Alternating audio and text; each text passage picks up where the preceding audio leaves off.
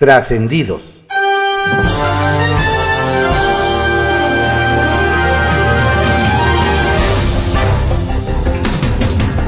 Continuamos con la audiosíntesis informativa de Adrián Ojeda Román, correspondiente al jueves primero de junio de 2023. Iniciamos el sexto mes del año.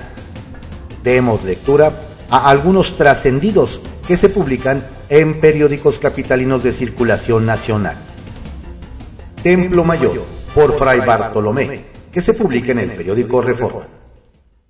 Será todo un reto para los teóricos políticos tratar de definir el proyecto de engendros como el Partido Verde y el Partido del Trabajo, cuya ideología es tan flexible como un billete de baja, muy baja denominación. Lo que hicieron en Coahuila los pinta de cuerpo entero. Lanzaron sus propios candidatos en ese proceso electoral en una aparente ruptura con Morena. Casualmente, esas postulaciones al único que beneficiaban era el candidato del PRI. Y de paso le saboteaban la candidatura a Armando Guadiana, que no era de todo el agrado de Palacio Nacional. Y cuando ya estaban por acabar las campañas, ¡pum! Tanto el Partido Verde como el Partido del Trabajo abandonaron a sus supuestos candidatos y volvieron al seno morenista. Eso, claro, después de gastarse los millonarios recursos que recibieron para proselitismo. ¿Y a quién le rendirán cuentas? A sus electores definitivamente no.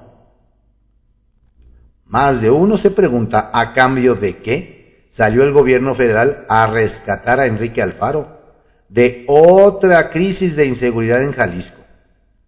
Conforme fue creciendo el tema de los siete jóvenes desaparecidos que trabajan en el mismo call center, la presión sobre el gobernador de Movimiento Ciudadano fue creciendo su administración se apresuró a vincular las desapariciones con una rama poco conocida de la actividad criminal del cártel Jalisco Nueva Generación, la defraudación a jubilados estadounidenses con falsos tiempos compartidos. El tema es el tamaño que hasta el Departamento del Tesoro norteamericano ha congelado activos y boletinado empresas y personas relacionadas con este ilícito y con el cártel Jalisco Nueva Generación. Pero no hay que confundir la magnesia con la gimnasia. Hasta ahora no existe un solo indicio de que esos jóvenes desaparecidos hayan cometido un ilícito. Y a pesar de eso, Rosa Isela Rodríguez ya los juzgó y condenó como delincuentes, minimizando el hecho de que fueron levantados.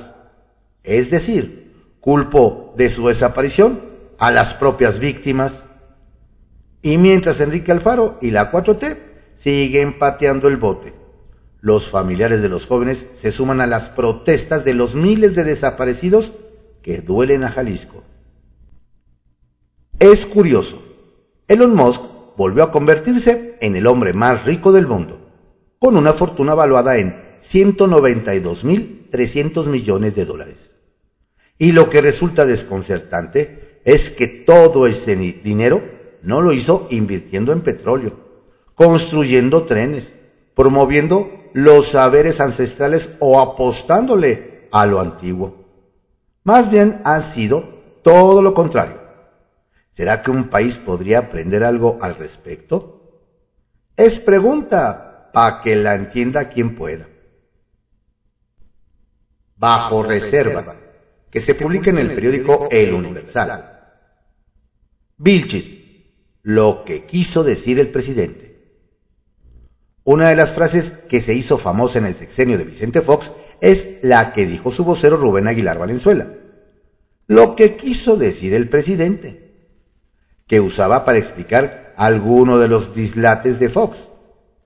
Nos hace notar que el fantasma de esa frase sigue rondando por Palacio Nacional y se hizo presente ayer en la mañanera.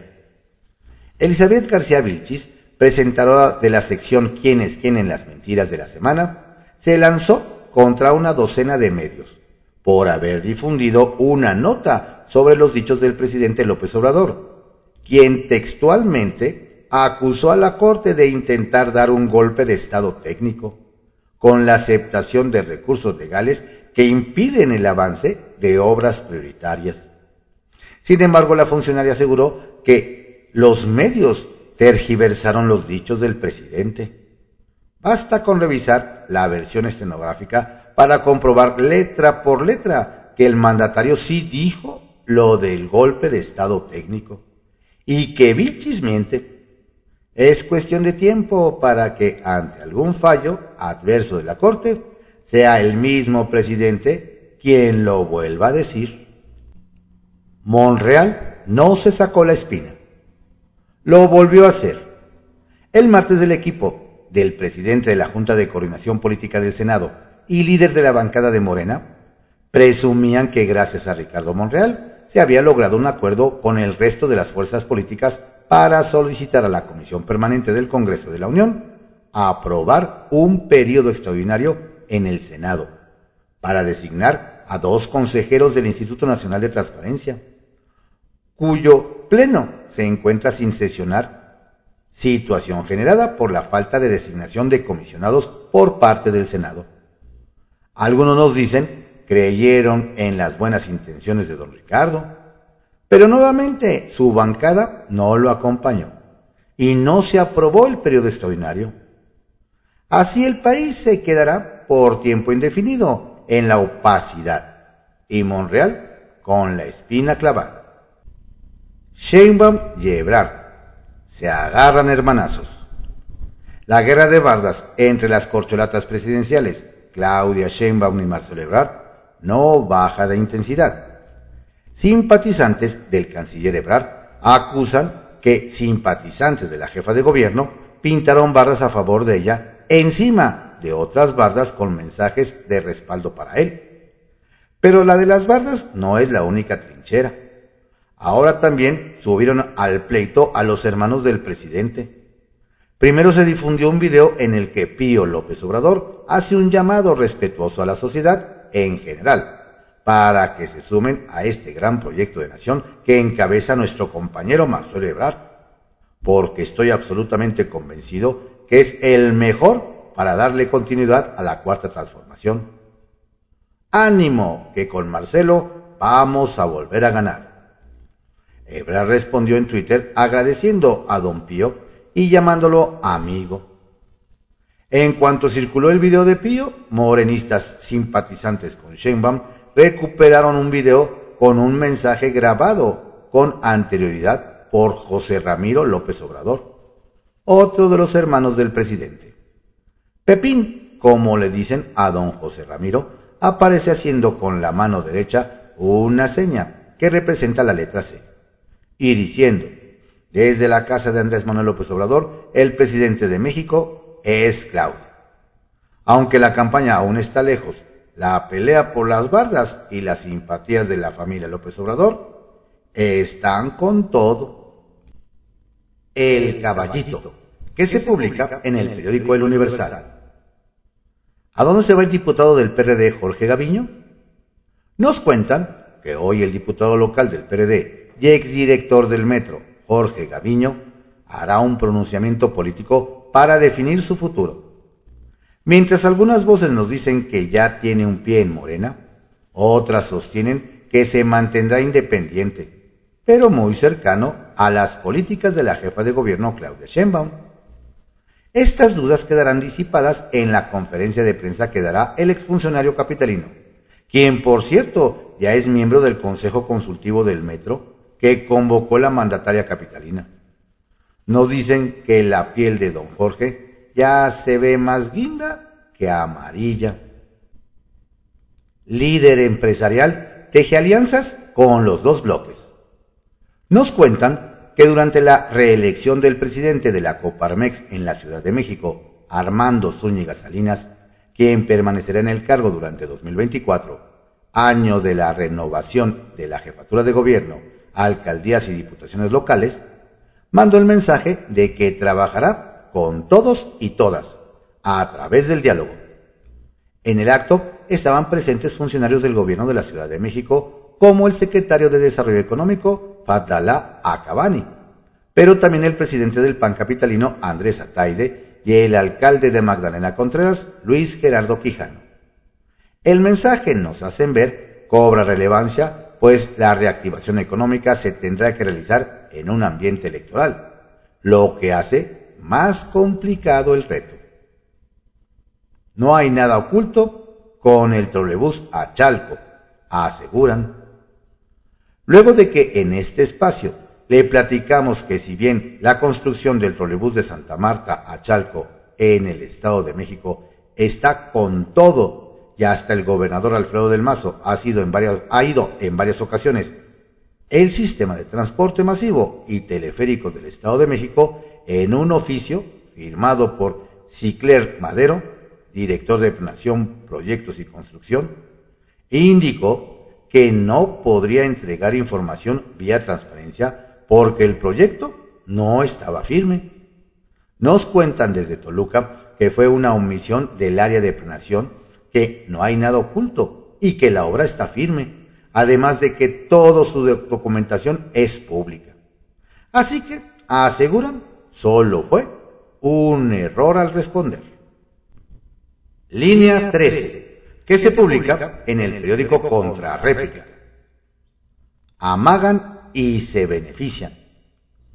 Con la aprobación de las denominadas candidaturas comunes en el Congreso de la Ciudad de México, el verdadero ganador es el Partido Verde, ya que con las nuevas disposiciones podrá negociar el porcentaje que le garantice el registro para el proceso electoral de 2024, debido a que los partidos podrán negociar el porcentaje de votos que les corresponde. Incluso hay quienes dicen que el amago del Partido Verde de compartir solo en los próximos comicios asustó a los morenos y aceleró los procesos para sacar la reforma. Habrá que ver si esta medida les resulta. Aprueban 3 de 3 local. Como un avance en la protección de los derechos de las mujeres en la Ciudad de México, el Congreso de la Ciudad aprobó reformas al artículo 18 del Código de Instituciones y Procedimientos Electorales en materia de inelegibilidad de violentadores y deudores alimentarios. La modificación al artículo 18 del Código adiciona una fracción cuarta, a efecto de que otro de los requisitos que se solicita será no haber sido sentenciado o sancionado penal o administrativamente por actos de discriminación por género identidad o expresión de género y u orientación sexual. Al respecto, la diputada Yuri, Yuriri Ayala señaló que con esta reforma se homologa el marco legal local con el federal, que recientemente tuvo reformas en la materia.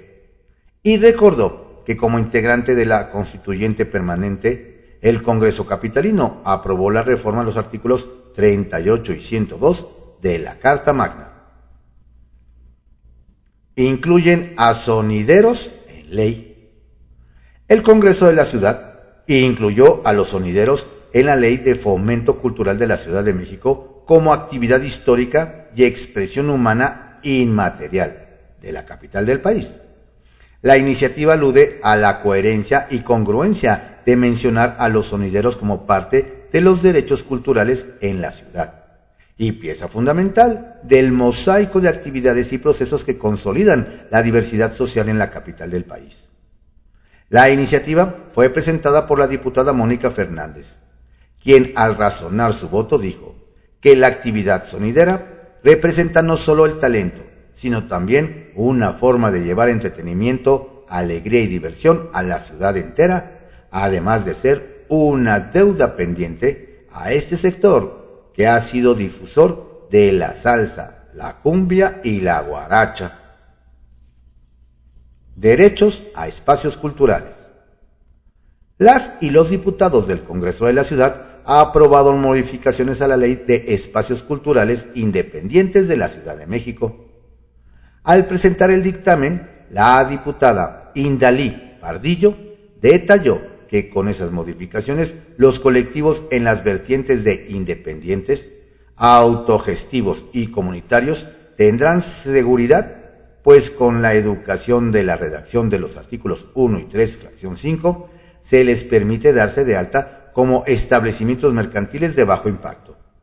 Señaló que fue necesario incluir una definición para especificar que esos espacios tienen como actividad la promoción, realización y fomento de expresiones artísticas y culturales, mediante la formación, investigación, creación, producción, difusión, intercambio y comercialización de bienes, productos y servicios artísticos culturales.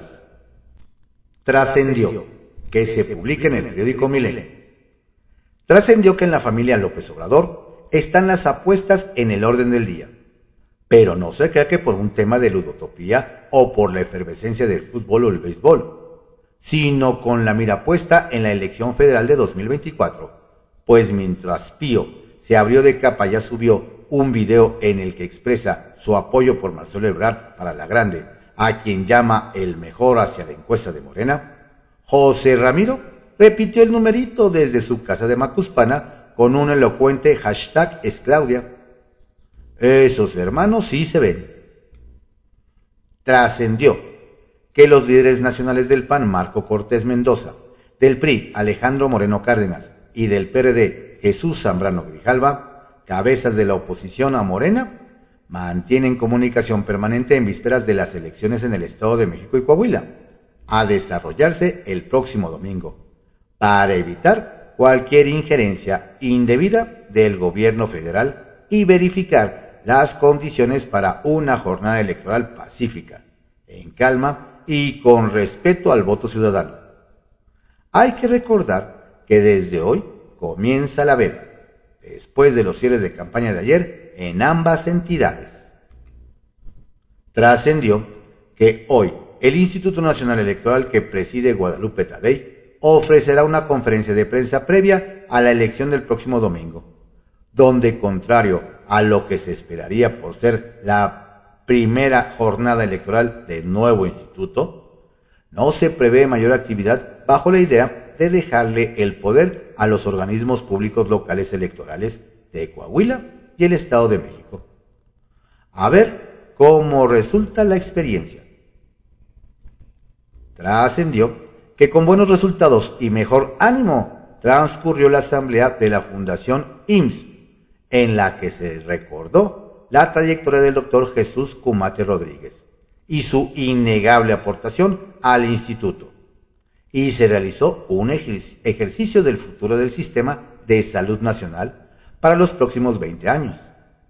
El acto fue presidido por Zoé Robledo Aburto, con la presencia del titular de la Secretaría de Salud, Jorge Alcocer Varela y del presidente de la Fundación, Romeo Rodríguez, así como reconocidos miembros del sector, la academia, investigación y empresarios. Kiosco, que se publica en el periódico El Universal. Se va con todo Maru Campos contra corcholatas morenistas. La que tuvo para dar y repartir en Chihuahua, nos cuentan, fue la gobernadora María Eugenia Campos Galván, del PAN, contra las corcholatas presidenciales de Morena. Nos relatan que doña Maru, en tono no muy amable, cuestionó que los cuatro suspirantes usen sus cargos públicos para realizar campaña adelantando los tiempos electorales, pues dejaron sus oficinas no para estar en territorio con la gente, no para sentir el dolor o las necesidades de los juarenses o chihuahuenses, sino para andar en la pasarela y no para atender a quienes les pagan cada quincena y votaron por ellos. Y finalizó denunciando que las visitas de las corcholatas, más que traer buenas noticias, son una bofetada para el Estado. Se tenía que decir y se dijo. Van contra corridos en escuelas donde se abrió la polémica, nos platican, es en Tamaulipas.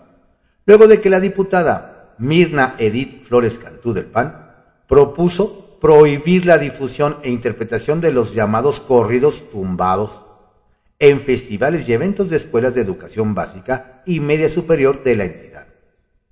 Doña Mirna, nos detallan, argumentó que aunque se respeta la libertad de expresión, las letras de este tipo de música rompen la línea del respeto con contenido misógino, de humillación o racismo.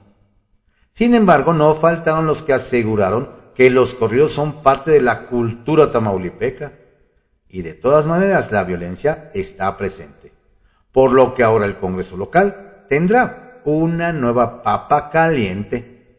¡Ajúa! El canal de la pasarela. Desde Baja California Sur nos comparten que varios criticaron que el Canal 8 del Instituto Estatal de Radio y Televisión Pública se ha convertido en pasarela para los aspirantes de Morena al Senado en 2024. Nos detallan que, por ejemplo, el exprista y hoy entusiasta morenista Omar Zavala Agúnez, secretario del Trabajo y Bienestar Social Estatal, es visitante frecuente de los programas de la televisión gubernamental. Pero el colmo es la delegada de programas federales Janssen Weichelbaum Calderón, también de Morena, quien estrenará su propio programa denominado Lo escuché del bienestar, con lo cual quedó en el aire la pregunta, ¿de plano no tendrán pendientes en la oficina que atender? Sacapuntas, que se publica en El Heraldo de México.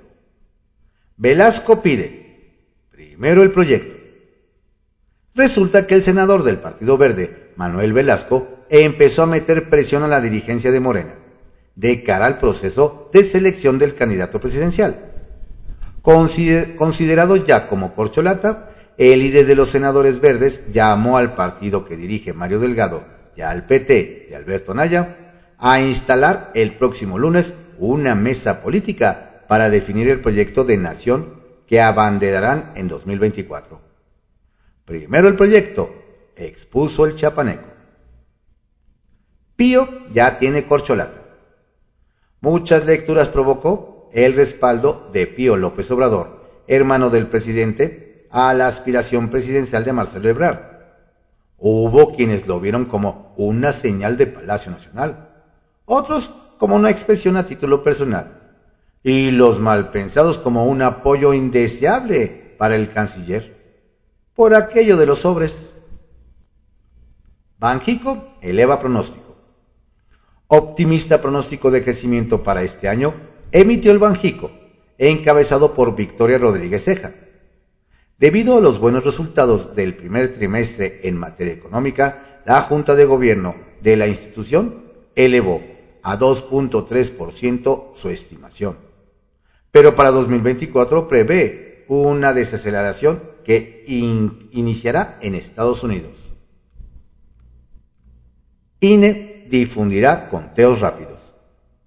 Es un hecho que la misma noche del domingo se darán a conocer los nombres de los ganadores de las elecciones para gobernador en el Estado de México y Coahuila. El Instituto Nacional Electoral, que encabeza Guadalupe Tadei, realizará un conteo rápido en ambas entidades, con la intención de difundir las tendencias sobre la votación y dar certeza a la ciudadanía. Fayad en la sala de espera. Nos cuentan que está atorado el nombramiento de Omar Fayad como embajador en Israel. Ello debido a que el gobierno del presidente López Obrador no ve voluntad en las autoridades israelíes para extraditar al ex titular de la Agencia Federal de Investigación, Tomás Cerón. No quieren que Fayad llegue a su nuevo encargo con un problema bajo el brazo. Tiraditos, que se publica en el periódico Contra Réplica. ¿Qué saben Monreal y Noroña? Varios son los que tienen aspiraciones presidenciales en Morena. Ricardo Monreal y Gerardo Fernández Noroña, entre ellos. Resulta que durante el cierre de campaña de Delfina Gómez el domingo, a ambos morenistas se les vio muy cerca del secretario de Gobernación, Adán Augusto López Hernández. Sin duda alguna, la contienda estará muy reñida y todos los aspirantes saben que tendrán que mover sus piezas de manera inteligente. Vinculan a proceso a José Rosas Aipuro por su presunta responsabilidad en el delito de uso ilegal de la fuerza pública en agravio del periodista Carlos Iván Soto, un juez federal vinculó a proceso a José Rosas Aispuro, exgobernador de Durango, Además le impuso medidas cautelares para no realizar actos de molestia a la víctima y se fijaron tres meses para la investigación complementaria. El delito por el cual fue vinculado a proceso amerita una pena de prisión de tres meses a cinco años de prisión. Alertan por gorila extraviado. Trascendió que en la página oficial del gobierno de Villa de Tezontepec, Hidalgo, las autoridades piden a la ciudadanía informes sobre un gorila que presuntamente se perdió a través de su cuenta oficial de Facebook, escribieron, solicitamos tu colaboración para reportar en caso de encontrar a un gorila que se encuentra extraviado en el municipio de Villa de Tezontepec. Según el comunicado, se desconoce el origen del simio, cuyas fotos fueron compartidas en redes sociales. Se especula que el primate escapó de un zoológico del vecino municipio de Temascalapa, Estado de México aunque no hay información oficial al respecto. Buscan modernizar Ticketmaster.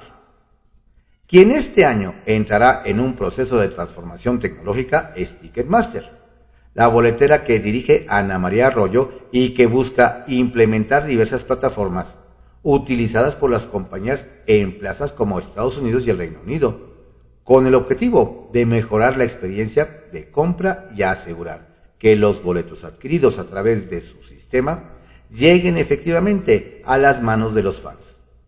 Por ello, se están integrando medidas adicionales de seguridad y verificación de identidad. Este tema toma relevancia toda vez que México se ubica dentro de los cinco mercados más importantes para la compañía a nivel global. Prueba de ello es que después de la pandemia, la demanda de boletos se incrementó en hasta cinco veces a uno sobre la capacidad de los eventos.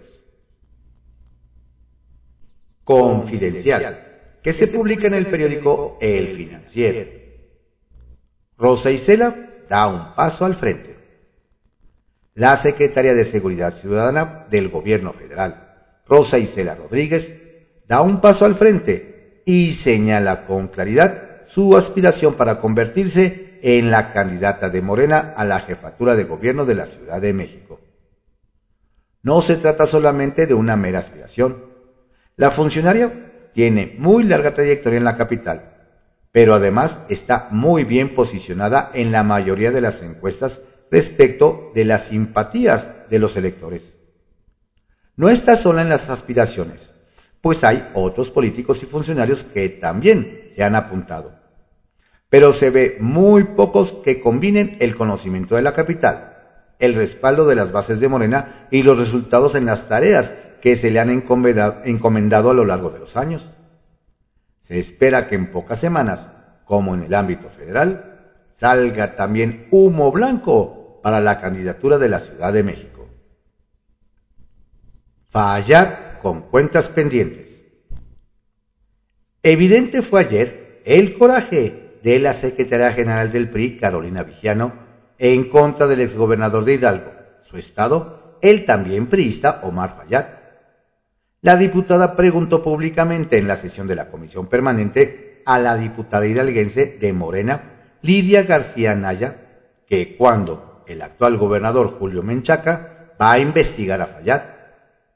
En su combate a la corrupción, ustedes solo están castigando a los de abajo y no a los que orquestaron y coordinaron la corrupción, que hoy es evidente.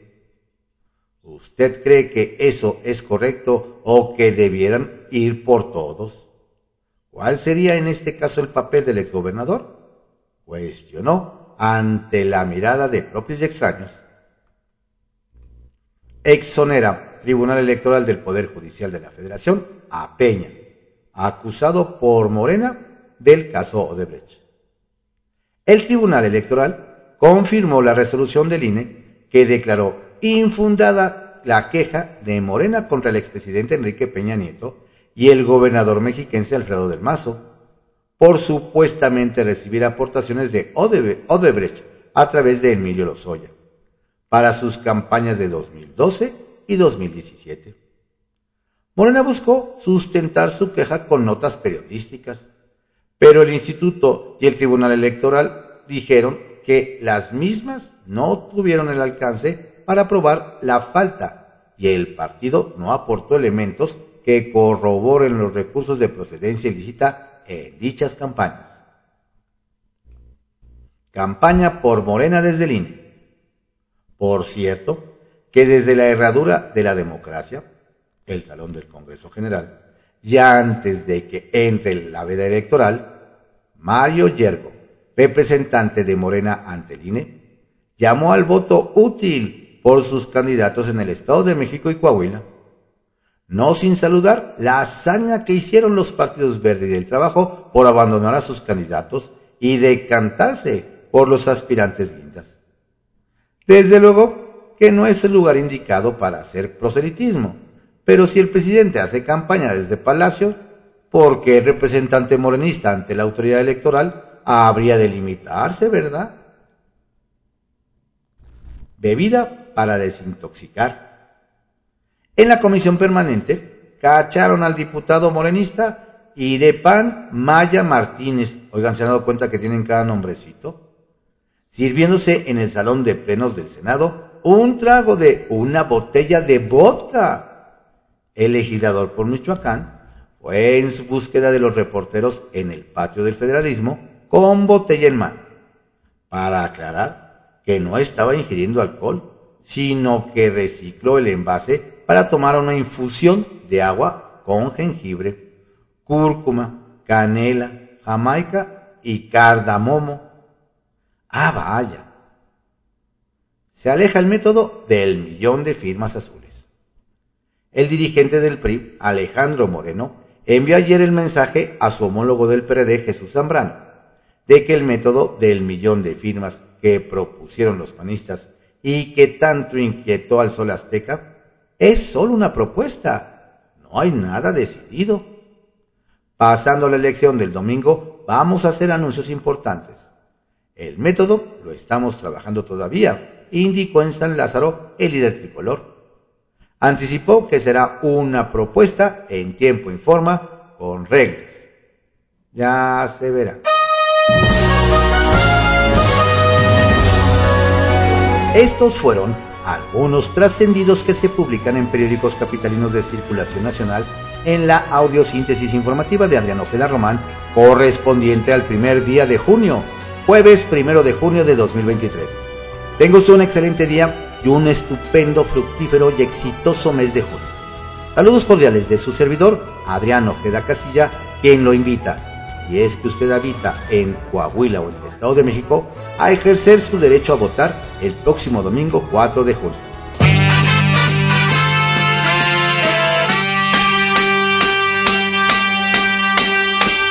I was alone, I took a ride, I didn't know what I would find there.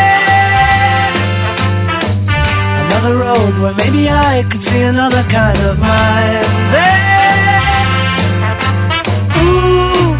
And I suddenly see you. Ooh, did I tell you I need you every single day of my life? You didn't run, you didn't lie, you knew I wanted just to hold you. And Had you gone, you knew in time we'd meet again, for I had told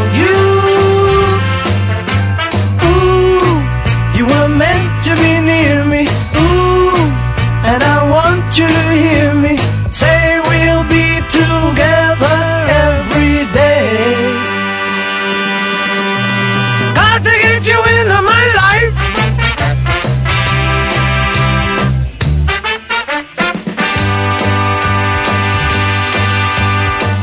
What can I do? What can I be? When I'm with you, I wanna stay there. True, I'll never leave, and if I do, I know the way there. Ooh, and I suddenly see you. Ooh, did I tell you I need you every single day of my life? Got to get you in the